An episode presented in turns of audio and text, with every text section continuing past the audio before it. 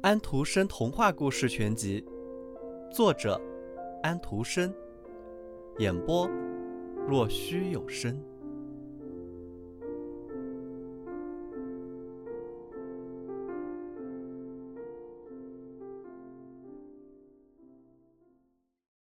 第五段故事：小女强盗。他们乘马车跑过昏暗的树林，车子就像一束火把，闪着亮光，亮光一直刺进强盗的眼里，他们都受不了。是金的，是金的！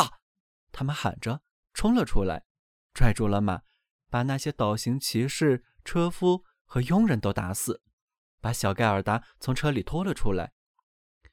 他很胖，很好看。也是吃核桃吃胖的，老女强盗说道。她长着又长又扎人的胡子，眉毛垂下来盖过了眼睛，就像只嗯嫩嫩的小肥羊啊！那啊，它的味道啊，该多香啊！之后，他抽出了一把锃亮的尖刀，刀子闪着光，令人害怕。哎呀！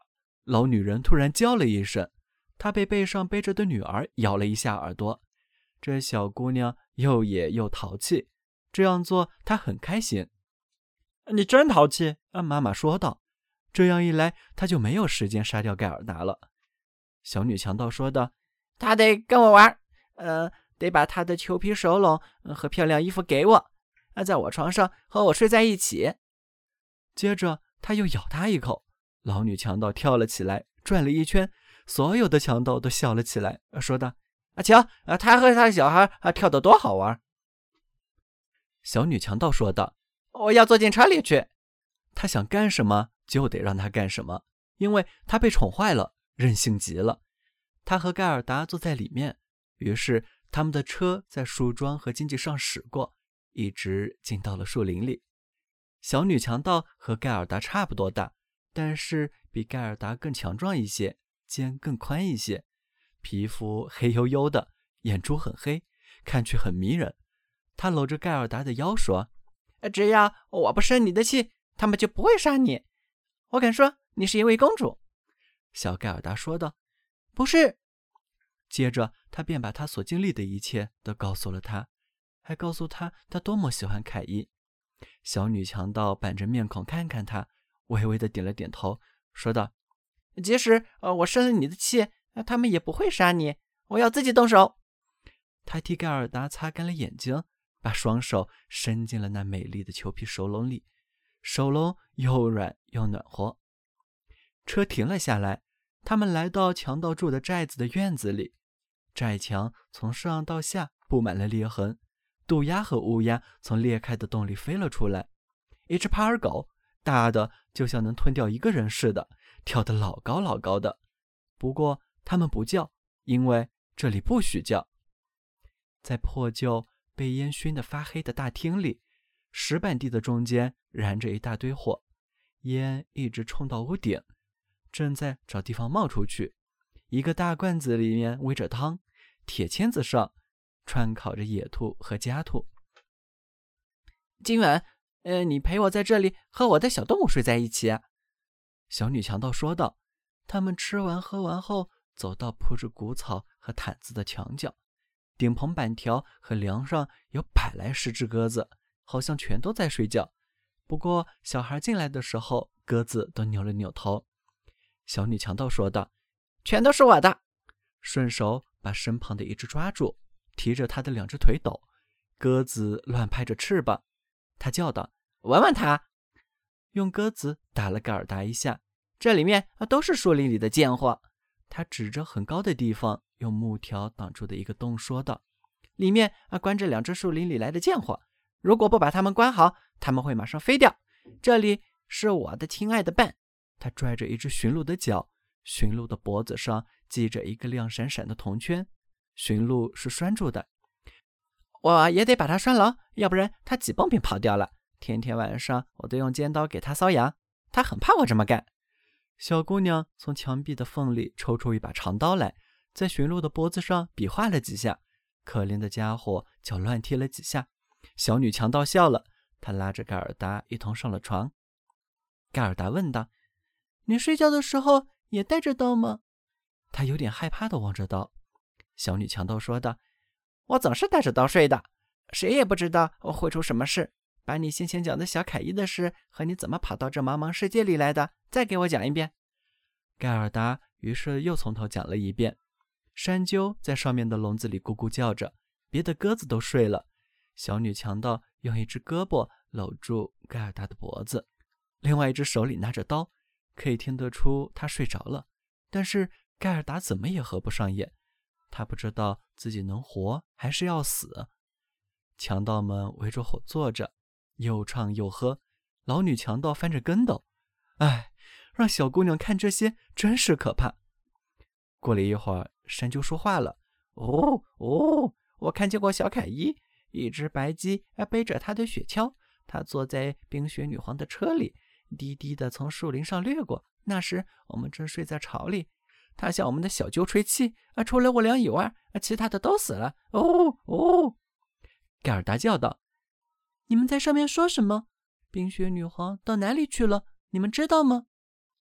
哦哦，他肯定哎是去拉普兰去了，因为哎那边终年是冰雪，可以问驯鹿。他现在被用绳子拴着。驯鹿说道：“那儿漫天冰雪，清秀美丽。”大伙儿在亮闪闪的谷里自由地跳来跳去。那儿，冰雪皇后搭着她夏日的帐篷，不过她常住的宫殿却在北极，在那个人们管它叫做“呃西斯比茨博尔根”的岛上。盖尔达叹着气：“唉，凯伊，小凯伊。”小女强盗说道：“你给我安静的躺着，要不然我就插你肚子一刀。”第二天早上，盖尔达把山鸠的话都告诉了小女强盗。他板起面孔，可是他点着头说道：“就这么回事，就这么回事。你知道拉普兰在什么地方吗？”他问驯鹿。驯鹿说道：“还有谁比我更清楚？”他头上的眼睛一眨一眨的。我生在哪儿，长在哪儿，我在那儿的雪地里蹦蹦跳跳。你听着，小女强盗对嘎尔达说道。你看，哦，我们这里男人都出去了，但是妈妈还在家，她不走。近中午的时候，她要从那个大瓶子里喝几口，然后打一会儿盹。到那时，我再帮你的忙。于是，他从床上跳了下来，跑过去抱着妈妈的脖子，捋着她的胡子，说道：“我亲爱的老山羊，早上好。”妈妈刮了他的鼻子几下，刮得他的鼻子又红又青，但是全都出于亲昵。接着。妈妈从她的瓶子里喝了几口，开始打起盹来。小女强盗走到驯鹿跟前，说道：“我本来真想再用那把尖刀搔你几下，因为那样你显得滑稽。不过算了，我要把你的绳子解开，放你出去，让你回到拉普兰去。但是你得替我把这小姑娘带到冰雪女皇的宫殿。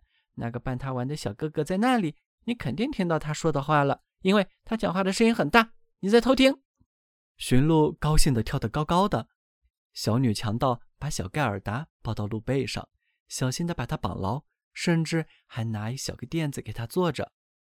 就怎么回事了？他说道：“你的皮靴在哪？一路上很冷，不过裘皮手笼我要留下，它太舒服了。可是你不会冻着的，我妈妈的大手套在这里，一下子可以套到你的胳膊肘上。戴上，这下子你这双手就真像我那丑妈妈的了。”盖尔达高兴的流下泪来。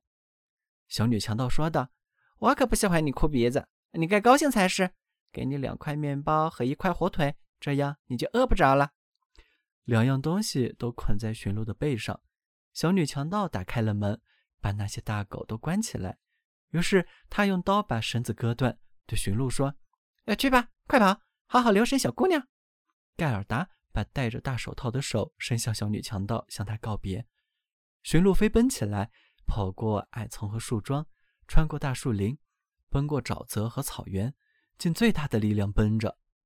狼在嚎，渡鸦在哇哇叫着，噗，天上发出这样的声音，就好像他们在接连不断的打喷嚏，把脸震得通红。驯鹿说道：“那是我的老朋友北极光，呃，瞧，光亮多么好看。”他越跑越快，日夜不停。面包吃光了，火腿也吃光了，他们来到了拉普兰。